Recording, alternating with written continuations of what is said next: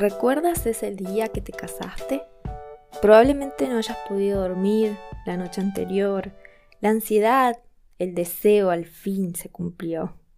Fue todo tan rápido, o quizás demasiado lento. Fue en el momento justo.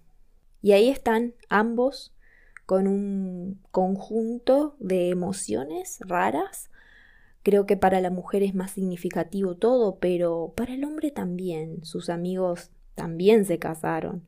¿Por qué él no habría de hacerlo? Todos tenemos miedo de que no salga bien, sobre todo porque le estamos jurando a nuestro Creador que estaremos por siempre juntos. Y esto tiene un impacto muy fuerte en nuestra mente subconsciente. No por ese momento en sí, sino que esto viene de pequeños. Quizás la abuela nos dijo en algún momento que el matrimonio es sagrado, nena. O mamá nos dijo en nuestra juventud, los problemas de pareja se arreglan en la cama, hija. Y esto lo digo porque me cuentan mis alumnas, no lo estoy inventando. Algo se grabó en nuestro inconsciente. Pensalo. El compromiso eterno, hasta, la, hasta que la muerte los separe, la culpa, el estar a pesar de la enfermedad. Porque digamos que no es muy específica la ley de las religiones, ¿sí? El alcoholismo, la drogadicción son enfermedades. La adicción al juego, al sexo, el HPV, todas son enfermedades. Pero no, me dirás, Hoy en día sabemos que podemos divorciarnos, separarnos, hacer terapia de pareja. Sí, eso lo sabe tu consciente. Sin embargo, el subconsciente no entiende de bueno o malo, ahora o después. Él solo almacena información y te dirige por el sendero que cree que va a mantenerte con sobrevida. Pero nada de esto pensamos ese día de nuestra boda. ¿Para qué nos casamos? Es un hermoso acto de compromiso con Dios y con esa persona que amamos, me dicen, o porque quiero mostrarle a mi familia el amor que siento por esta persona, para irme por fin de mi casa, para vengarme de mis padres, para ir a vivir a otro país, para así tener una familia. ¿Qué se esconde detrás de ese deseo tan vehemente de casarnos? Pues el mayor problema del ser humano es el miedo al rechazo. Desde pequeñitos solo buscamos que mamá y papá nos acepten, que nos presten atención, que nos quieran. Y luego pasa a ser el maestro del colegio y las amiguitas y el payaso del cumpleaños. Vamos creciendo y va creciendo ese miedo a que podamos ser excluidas de la comunidad.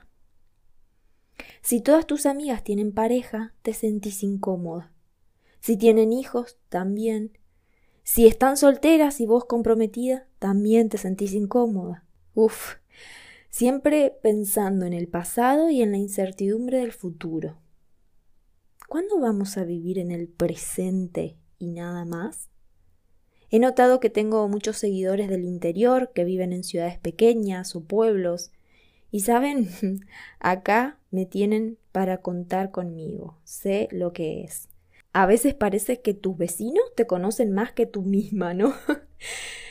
te recuerdan que fuiste al vivero a comprar el pan y que casi te olvidaste de buscar tu hija en danzas.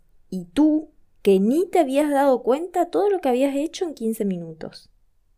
Pero todos te conocen en el pueblo y creen que tienen derecho a decirte qué tienes que hacer con tu vida. Cuando me separé de la pareja que tenía, hubo personas que me pedían un turno simplemente para ir a chismosear por qué me había separado. Y lo sé porque me enteré. Y duele. Duele que se quieran meter en tu vida. Duele que se hagan pasar como si tuvieran la pareja perfecta y ellos saben cómo hacerlo. ¿Por qué duele? Porque algo de mí cuestiona eso que se metió en mi subconsciente. No sé qué será. si mi alma, mi ego, mi corazón. Solo sé que un día se detuvo el mundo, un instante, que fue una eternidad. Abrí la puerta del inconsciente y ese es un viaje de ida. Ya no vuelves a ser la misma una vez que te preguntas ¿esto quiero para mi vida? Y tu mente primitiva se gira como para mirarte atemorizada de que quieras cambiar algo. Se te ve bastante segura, entonces pone en marcha su plan de ejecución que nunca falla. Busca todos los recuerdos que tiene alojado en su interior para convencerte lo antes posible de que así la maquinaria está funcionando bien. Estamos sobreviviendo y reproduciéndonos, dice. ¿Qué más quiere esta mujer? Así que te muestra con un cartel gigante las excusas para que no salgas de tu zona de confort. ¿Recuerdas el festejo de bodas de 50 años de tus abuelitos? ¿Viste cuando dejaron su mensaje de que a pesar de las diferencias siguieron adelante? Bueno, el matrimonio es así, con altos y bajos. ¿Acaso no quieres llegar a viejitos con tu marido? ¿Recuerdas cuando nació tu primer hijo? Lo viste a él emocionado y te dijiste que nunca más volverías a pensar que no te ama. Tu hijo te contó que su amiguito tiene los padres separados y te preguntó si ustedes se separarían. Le prometiste que nunca. Y su arma de doble filo. ¿Serás una madre soltera? ¿Cómo vas a mantener a tu hijo? Nadie te volverá a querer. Excluida. Esa es la etiqueta que te pones y te sacas, te pones y te sacas. Pasan los meses, los años, ahí sigues fingiendo que todo está bien. ¿Cuál es la diferencia entre aceptar a mi pareja y conformarme con la pareja que tengo? ¿Tú qué piensas? Te voy a decir, no porque lo haya leído en algún libro, sino porque lo viví. Aceptar te pone entre la espada y la pared. Es un desafío con una misma. O aceptas a esa persona como es, de corazón, sin juicios, reconociendo que es inocente y que solo es su forma de ser, la respetas, sueltas toda expectativa de cambio, o definitivamente te vas. Aceptar es responsabilizarse. Conformarte es culparte, buscar un culpable, victimizarte. Esto es lo que me tocó. Esto nomás debe ser el amor. Así son todas las relaciones. Así son todos los hombres. Prefiero esto que estar sola. Tampoco es tan malo. Él es un buen hombre y me quiere. Soy una desagradecida. Este audio no es largo, pero tiene mucha información. Tú elegiste por alguna razón casarte o juntarte el tiempo pasó y ahora tienes que volver a elegir. ¿Aceptas o te conformas? ¿Eliges seguir formando parte de la comunidad, que nadie te excluya, sentirte aceptada, o ahondar caminos no explorados buscando tu verdadera esencia, tu verdadero ser? ¿Qué quieres? ¿En qué quieres creer? ¿En qué creencias te quieres apoyar para ser feliz, para dar lo mejor de ti en este paso por la vida? Porque estamos acá de paso, ¿lo sabes? ¿Sabes que tu cuerpo desaparecerá algún día? Pero tú seguirás siendo espíritu. Nada se pierde, todo se transforma.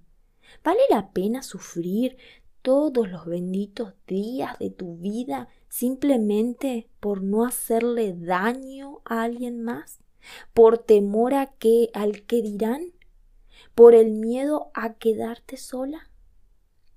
¿Cómo sé qué camino elegir? ¿Cómo sé si tengo que aceptar a mi pareja o irme?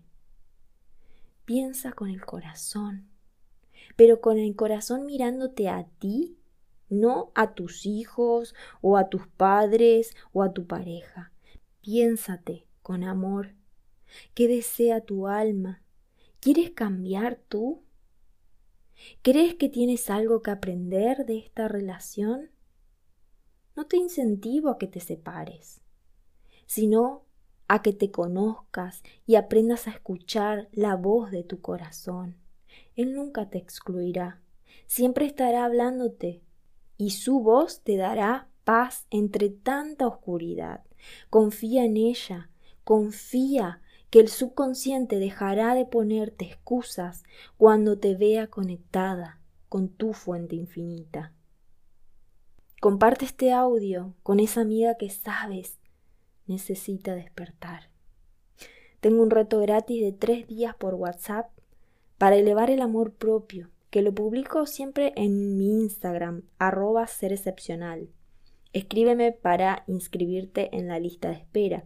O si ya estás realmente decidida a hacer un cambio radical en ti, súmate al reto de 21 días para elevar el amor propio, que es un grupo exclusivo de no más de 10 mujeres donde trabajamos profundamente en el autoconocimiento, las creencias limitantes, el perdón, el autorrespeto, la autoestima y las metas personales, porque para subir nuestro amor propio tenemos que aprender a poner el foco en nosotras mismas. Yo estoy con ustedes todo ese tiempo ayudándolas y cada día reciben una lección en audio y PDF con su tarea respectiva. Además, que se realizarán vivos para aclarar conceptos y sacar dudas. Este reto de 21 días tiene una inversión y puedes encontrar toda la información en mi web serexcepcional.com barra servicios. Te mando un beso grande te quiero mucho, Ron.